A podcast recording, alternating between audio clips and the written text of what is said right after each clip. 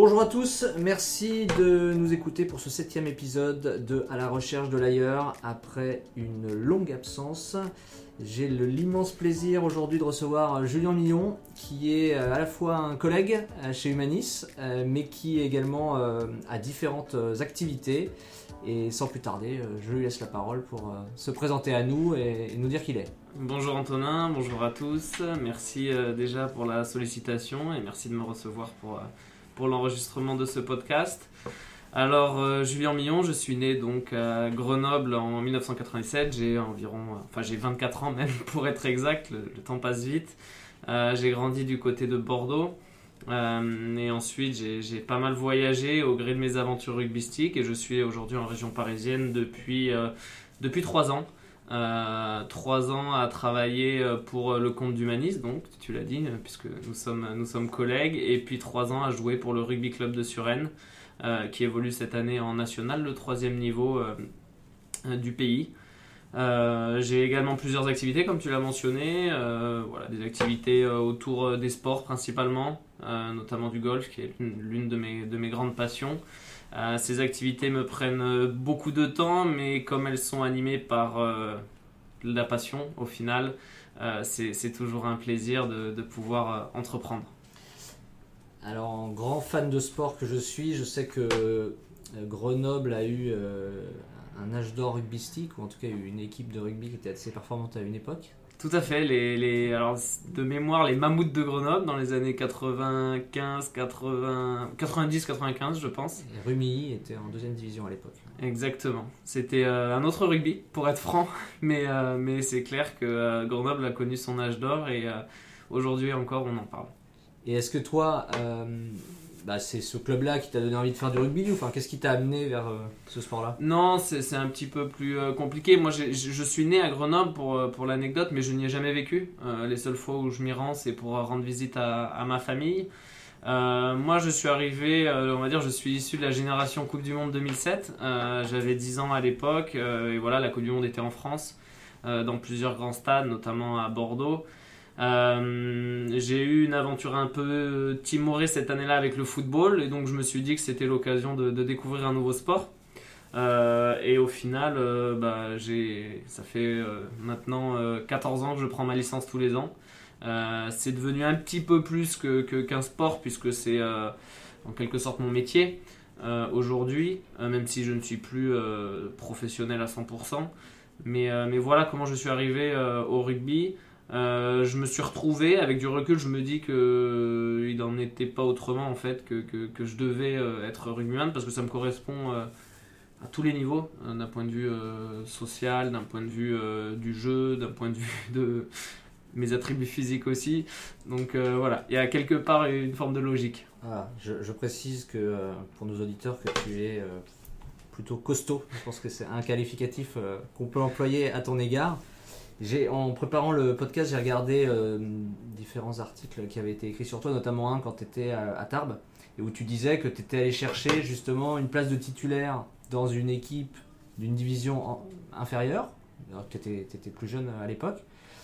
Euh, et euh, voilà, plutôt que d'être de faire banquette finalement dans un grand club, à, cette époque-là, tu te voyais devenir professionnel à 100%. co- co- C'est compliqué, euh, forcément on a toujours cette envie de, de- d'accrocher le, le meilleur niveau possible qu'il soit. Euh, maintenant je suis de nature assez pragmatique, assez réaliste. Euh, Aujourd'hui j'avais enfin, j'avais envie de pouvoir m'assurer certaines ambitions et j'ai compris que finalement accrocher le, le- très très haut niveau était, était assez aléatoire, hasardeux.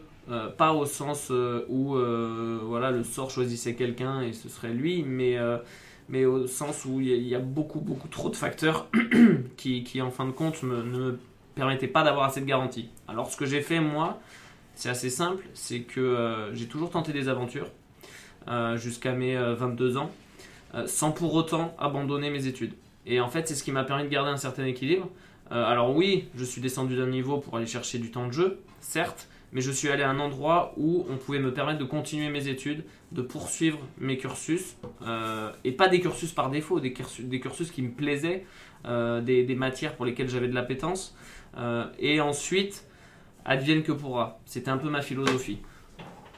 D'accord, donc c'est aussi ce qui explique peut-être le fait que t'es- tu aies rejoint euh, Suren et le projet Humanis. euh, Tout à fait, tout à fait. Conjointement, finalement. C'est complètement ça parce que j'ai rejoint Suresnes à l'issue d'une saison à Mâcon en Bourgogne, une saison qui a été euh, euh, jusqu'à aujourd'hui la saison la plus aboutie, euh, autant d'un point de vue individuel que collectif.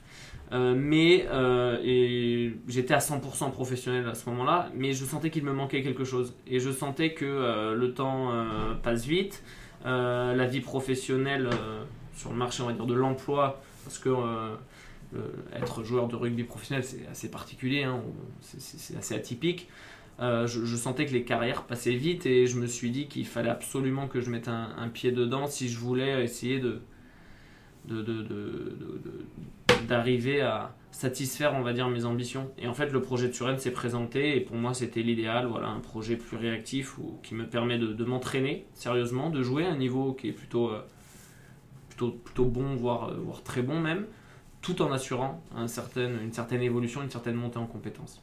Ok, donc je précise hein, que le fondateur euh, d'Humanis euh, et, et le directeur général d'Humanis sont des passionnés de rugby et qu'ils ont, euh, ils sont devenus propriétaires du club de Suresnes et qu'il y a un certain nombre de salariés d'Humanis qui euh, sont aussi dans l'équipe euh, de rugby. Euh, et euh, toi, du coup, tu es dans les équipes commerciales. Tout à fait. C'est pour ça que je dis qu'on est à la fois dans la même entreprise et dans le même euh, service, si j'ose dire. Euh, et à côté de ça, tu as quand même euh, éprouvé le besoin de lancer un projet entrepreneurial. Ouais, bien sûr, c'est vrai que hum, ce qu'il faut savoir, c'est que bon, j'ai j'ai plusieurs projets entrepreneuriaux euh, qui sont arrivés en fait à des moments où j'ai toujours pu me libérer des plages horaires. Euh, tu le sais comme moi, Antonin, ça fait deux ans et demi qu'on traverse des, des, des périodes assez euh, particulières euh, au gré des confinements. Euh, non seulement mon activité professionnelle au sein d'Humanis a été impactée, mais également mon activité rugbystique, puisque le championnat a été suspendu. Nous avons sur, sur différentes périodes. Et en fait, ça m'a libéré des plages horaires. Et ce qui est assez fou, c'est que moi, je suis assez hyperactif parce que j'ai eu mes études assez tôt. Euh, le rugby, voilà, j'ai toujours, j'ai pas été habitué à avoir des plages horaires euh, de, de liberté entre tu guillemets. besoin d'être occupé. Et en fin de compte, bah, je me suis retrouvé sur mon canapé à me dire euh, Putain, euh, ça fait plusieurs soirées que j'ai pour moi, je suis pas du tout télé, je suis, je, suis, je suis un peu moins lecture que je devrais, voilà. Et je me suis dit Mais il faut que je fasse des choses. Et, et comme j'avais des idées un petit peu en tête, voilà, des, des, des graines, bah, je me suis dit que c'était tout simplement le moment. Euh, et voilà, c'est comme ça qu'en fait je me, je me suis lancé. Et en fin de compte, quand tout a repris, j'ai été obligé de, de- de tout concilier parce que je pouvais pas. euh, euh, entreprendre quelque chose sur deux mois puis l'abandonner ensuite. Donc le projet auquel je pense là, c'est la friperie, c'est ça? La Golf Friperie. La Golf Friperie. C'est pas facile à dire, mais au moins quand les gens y arrivent, ils s'en souviennent. Exactement, exactement. Et donc la Golf Friperie, c'est quoi? Alors la Golf Friperie, c'est un groupe, une marketplace Facebook où les particuliers viennent euh, et peuvent vendre leur matériel, leurs accessoires euh, ou leurs vêtements euh, de golf. L'idée, c'est de permettre le recyclage par le rachat et lutter contre l'utilisation unique des clubs. À savoir voilà éviter que bah, des séries restent dans un garage au fin fond prennent la poussière euh, et que personne n'en profite. L'idée, voilà, c'est de permettre aux débutants. On sait que le golf est un, un sport qui, qui, qui, est assez, qui coûte onéreux. assez cher, qui est assez onéreux. Euh, si on peut permettre à des gens de, de- de profiter euh, de, de, bonnes affaires, ben c'est c'est avantageux. Et avec euh, du coup un business model particulier puisque vous avez fait le choix d'être sur Facebook. Ouais, exactement. Euh, pour l'instant, l'idée c'est de s'appuyer sur Facebook euh, parce que Facebook nous offre euh, une, une plateforme assez remarquablement faite, euh, notamment Marketplace, qui permet aux gens de n'avoir aucune barrière à l'accès, d'avoir un profil pour la plupart déjà créé. Je veux dire, personne ne s'inscrit sur Facebook juste pour aller sur la Golf Friperie. Voilà, on, on rayonne sur des, sur des gens qui sont déjà utilisateurs. Après, voilà, aujourd'hui on est, on, est, on est associatif, euh, ce qu'il faut savoir. On a différents partenariats avec des marques, avec des fédérations, avec des, des- enseignes.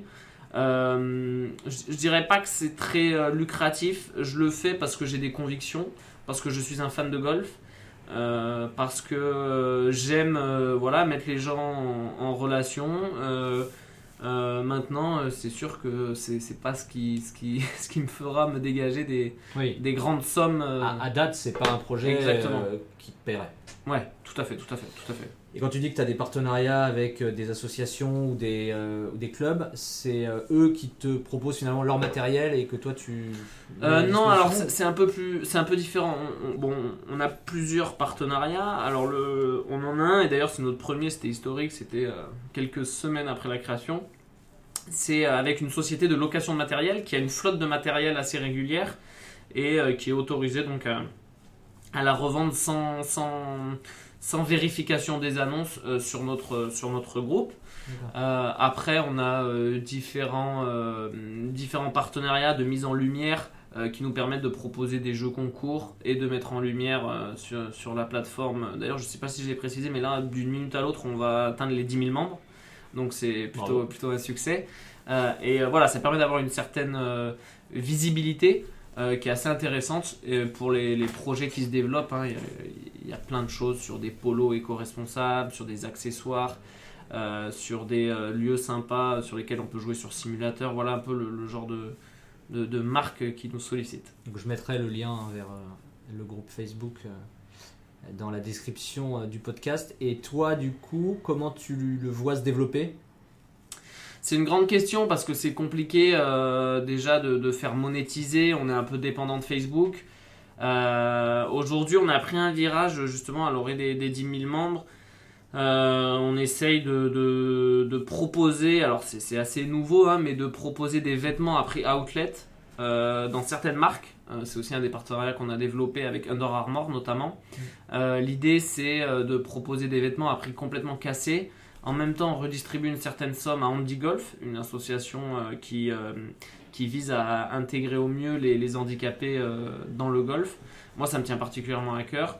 Donc voilà, après, ça reste des revenus associatifs. Euh, L'idée, c'est absolument pas d'être euh, lucratif. Hmm. C'est plus de pouvoir avoir un peu de moyens pour continuer à dynamiser la communauté en animation et puis en, en développement. Et du coup, toi, tu touches une commission, c'est ça, sur chaque vente C'est ça le. C'est ça, c'est ça, c'est ça. Après, euh, tu, tu- tu dis euh, moi, mais euh, c'est la Golf Voilà, c'est- l'argent Oui, de. Ça va pas directement dans ta poche. Non, voilà, c'est- pas le but, honnêtement, c'est pas le but. Oui, oui, tu es, tu es un passionné. Alors, justement, ça fait un peu le, le lien avec la question suivante. Qu'est-ce qui te fait te lever le matin? Mais au final, les différents éléments que tu as partagés depuis le début euh, donnent à penser que c'est une passion, finalement, de plein de choses différentes. Donc, une curiosité. euh, Bien sûr. Je crois qu'il y a, y a un mot qui me, qui me qualifie bien, c'est- c'est comme tu l'as dit, c'est c'est- c'est le fait d'être curieux. Euh, Aujourd'hui, euh, je me réveille le matin pour euh, être euh, moins idiot que la veille et pour apprendre des choses, pour euh, pouvoir euh, euh, grandir, monter en compétences, voilà, sans non plus euh, toujours penser aux aspects euh, professionnels, mais aussi humainement. Euh, voilà, je, je, je me réveille le matin avec cette envie d'être meilleur que la veille à tous les niveaux. tu disais que euh, tu, tu ne lisais pas autant que tu devrais, mais du coup, est-ce que tu as quand même quelques livres qui t'ont marqué euh, J'ai lu quelques biographies aussi qui tournent euh, autour du, du sport, euh, forcément. Euh, je pense à Johnny Wilkinson, Raphaël Poulain, ah oui. euh, des, des références un peu d'autres sports. Raphaël Poulain qui, qui raconte euh, quelque part un rêve déchu. Je, je, Ah, Raphaël Poulain, je ne connais pas. je, je sais pas si ça te parle. Raphaël Poulain, c'est un joueur euh, qui jouait euh, ailier, euh, qui est originaire du Nord, euh, qui a été recruté par le Stade français et à 18 ans a rapidement été euh, une, une tête de gondole du rugby français. Euh, et en fin de compte, euh, bah, il a enchaîné les blessures à 22-23 ans. Il s'est retrouvé à 25 ans euh, complètement cassé, sans contrat, sans rien. Il ne savait faire que ça. Euh, et du coup, il raconte cette histoire. Le livre s'appelle Quand j'étais Superman. Il raconte l'âge d'or, les années du stade français à l'époque de Max Guazzini, dans les années 2000, le showbiz, etc. Lui a vécu ça avant d'être complètement. Donc lui, ça a été grandeur et décadence finalement. Exactement, exactement. Aujourd'hui, c'est bien reconverti. euh, voilà, il fait un petit peu de, il est un petit peu comédien. Il fait des conférences. c'est un très bon orateur. Euh, et puis il explique tout simplement le, le danger et euh, le côté éphémère d'une carrière. Ouais. Euh, donc voilà, c'est assez intéressant. C'est des histoires qui m'ont fait relativiser. Tout à l'heure, je parlais de pragmatisme et de et d'envie de, de- de- de- d'acquérir des bases solides dans la vie professionnelle hors rugby. Et euh, c'est aussi euh, le genre de livres qui m'ont fait euh, prendre conscience de tout ça. Oui, l'importance d'avoir un équilibre, justement, pas mettre, euh, enfin, comme on dit vulgairement, tous ses œufs dans le même panier, euh, parce que en effet, quand ça s'arrête, euh, ou quand tu as une difficulté dans un des domaines, c'est plus dur de rebondir. Exactement. Ok, question un peu plus provocante. alors, qui peut être interprétée de différentes manières. La question c'est quelle est ta drogue favorite Mais c'est issu quand même d'une émission euh, de Bernard Pivot qui s'appelait Bouillon de culture. Donc, des drogues, il peut y en avoir euh, différentes. hein. Heureusement, beaucoup sont légales. Donc, quelle est ou quelles sont tes drogues favorites? Euh, excellente, euh, excellente question. Il y en a une qui me vient à l'esprit et voilà, on risque d'être d'être redon- redondant, pardon. Je pense que tu l'as compris. Moi, ma drogue, alors j'aime beaucoup de choses. Euh, je suis assez gourmand, j'aime la bonne cuisine, j'aime le bon vin, j'aime euh, la bonne bière. Voilà, c'est épicurien. Mais j'ai pas ce sentiment de, de, de, de drogue pour ces, pour, pour ces choses-là. Euh, la véritable drogue pour moi, c'est euh, le jeu de golf. Euh, c'est une drogue. Plus que le rugby finalement. Enfin, ça devient l'esprit plus que. Ouais, parce que.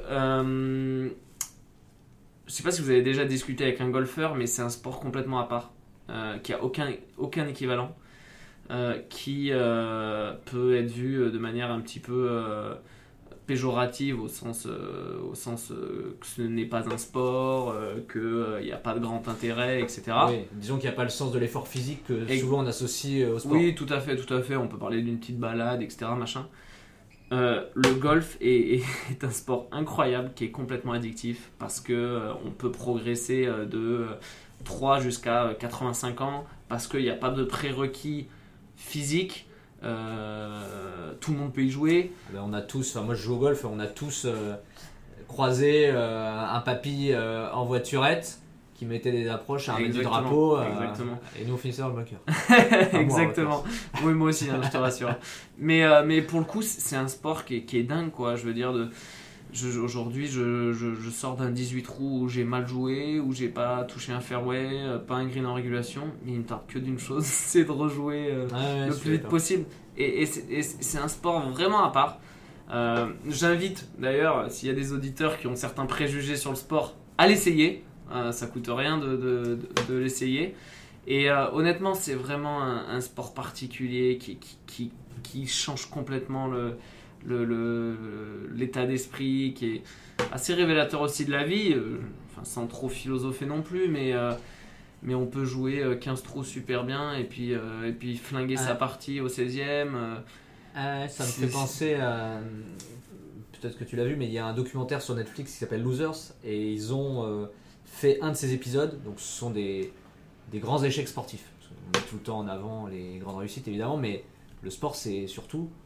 Enfin, moi j'en fais un amateur, mais le sport c'est surtout, même quand on est compétiteur, surtout des échecs finalement. Des vainqueurs, il y en a un. Et, voilà. et, et donc ils, ils en ont fait un épisode sur euh, Jean Van de Velde, classique. le 18ème trou euh, à l'Open britannique, bien sûr. qui est fou parce qu'il a 4 coups d'avance, il, il ne peut pas perdre. Et Et là, il donc va- il va- c'est- ça met en bien en exergue toute, le- toute l'importance du mental euh, bon, dans tous les sports, mais particulièrement dans le golf. Où Ouais, le mec déjoue complètement. euh, C'est clair. Euh, le mec déjoue, euh, je suis d'accord avec toi. hein, euh, après, il est quand même terriblement malchanceux. oui. Mais c'est aussi ce qui rappelle la vie, le golf, quoi. Je veux dire, on- comme disait d'ailleurs dans le thème, alors faudrait pas que je me loupe, mais je, je pense que c'est Jack Nicklaus. Plus je m'entraîne, plus j'ai de chance. Ouais. Et c'est une philosophie qui est assez drôle parce que parce que c'est vrai, je, je dirais pas que Jean Vandevel ne s'est pas entraîné, mais parce que son histoire elle est quand même euh, assez dingue. il n'était euh, pas censé gagner. hein, Ouais, voilà, bien sûr, bien quand il sûr. est arrivé. Euh, après, il va taper cette plaque de, de poteau électrique qui le renvoie dans la pièce d'eau. Enfin, c'est- c'est c'est tout simplement fou, C'est quoi. improbable. Mais, euh, mais il est clair que oui, le, le golf a cette part de, de, de travail parce que c'est aussi long, c'est un effort euh, assez endurant. euh, et euh, on n'est jamais, euh, jamais assez sûr de ce qu'on va faire, quoi. Oui, puis c'est extrêmement. bah, moi je joue un, un tout petit peu, et ce qui est génial aussi au golf, c'est cet aspect euh, stratégique. Il y a énormément de sections de jeux différentes.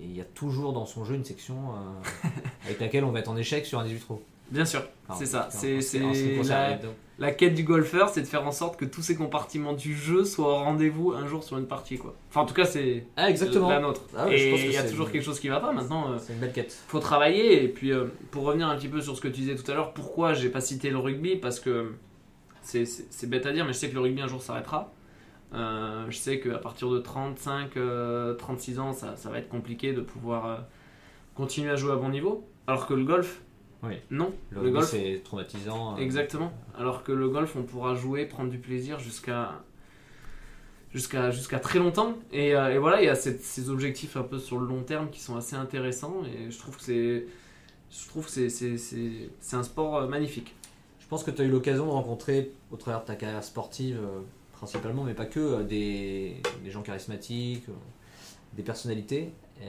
Est-ce qu'il y a comme ça un conseil qu'on t'a donné et, auquel tu penses souvent en disant tiens, ça, ça a guidé mes choix ou ça m'a aidé. Euh, là de, de suite euh, j'ai pas forcément de, de noms qui, qui me viennent à l'esprit.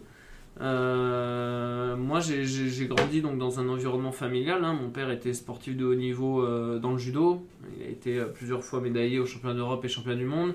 Et j'ai toujours cette philosophie là de, de- toujours travailler de, de savoir que rien n'est acquis rien n'est jamais acquis que euh, avoir du talent c'est bien euh, travailler c'est encore mieux euh, voilà un peu ce, ce genre de philosophie. J'ai pas de parole en tête d'une personne qui, qui, qui me font écho là de suite. Mais de toute manière, moi, je- je- j'essaye de m'enrichir un petit peu de, de tout ce que je vois autour de moi, de tout ce que je trouve de tous les gens, quels qu'ils soient, quel que soit leur statut, quelle que soit leur, ma relation avec eux. Euh, voilà, l'idée c'est de, de- de prendre un maximum autour de moi, de, de m'imprégner de ça un peu comme une éponge et puis de puis d'avancer. Est-ce que le sport de haut niveau, ça t'aide dans le commerce? Je pense que oui. Enfin, ou ton côté compétiteur?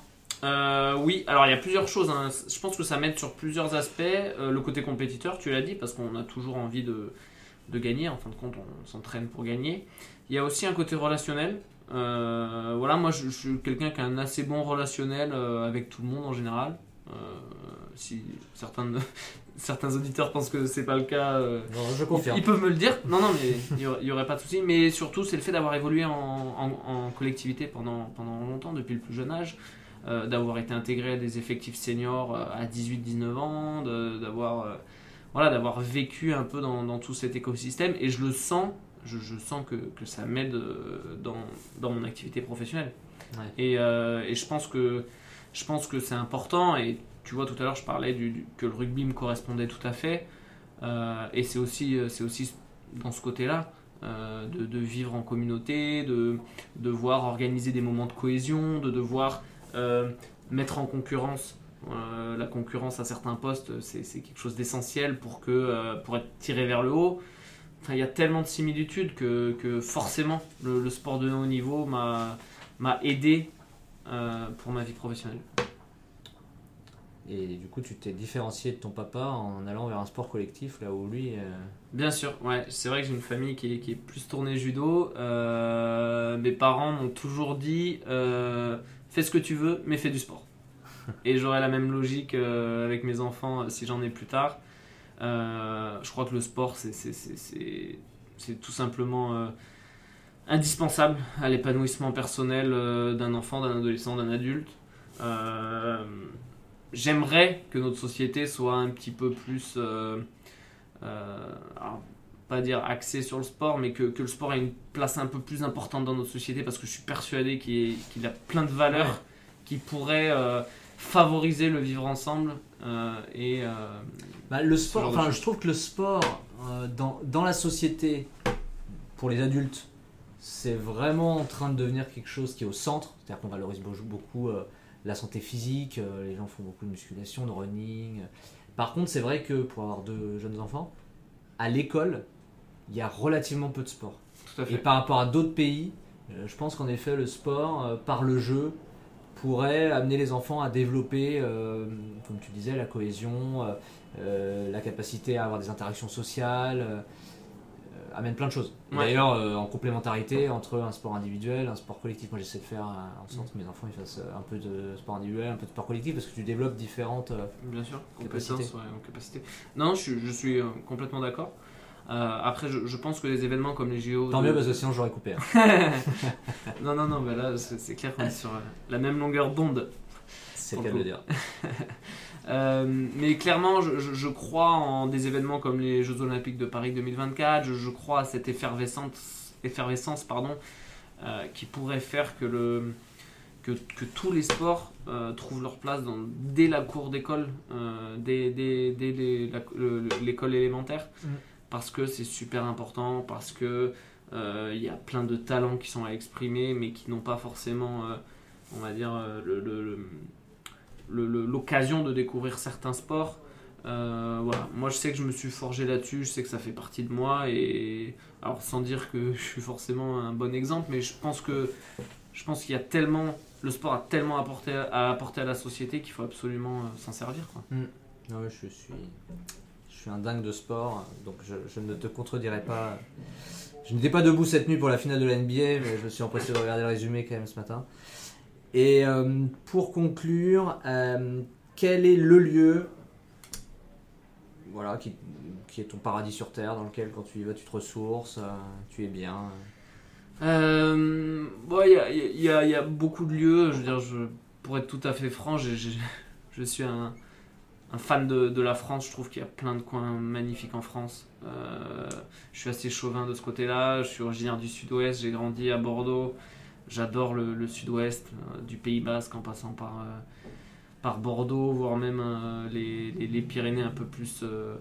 Un peu plus centraux. Euh, c'est des régions magnifiques euh, où euh, il y a de la bonne cuisine, où les gens sont chaleureux, où il y a de beau golf, il y a de beau derby aussi, de rugby. Oui, ça, c'est donc, donc voilà, je pense que mon paradis il se situerait entre, ouais, entre, entre Bordeaux et Saint-Jean-de-Luz. quoi. Et. On a connu pire. Ouais, non, le clairement, clairement, clairement.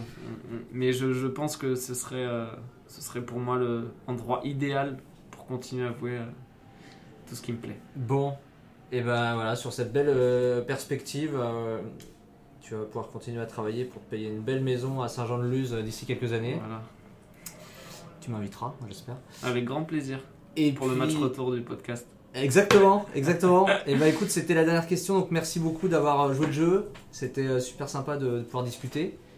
Et puis bah, à très bientôt, bonnes vacances si tu en prends. Merci à toi, Antonin. C'est vrai que j'ai un petit break là, fin juillet, donc euh, on va enfin souffler et puis après on reprendra tout à fond, comme d'habitude. Ça marche. À bientôt, Julien.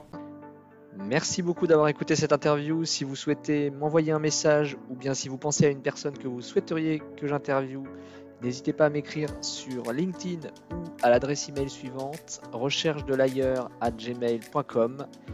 Encore merci et à très bientôt.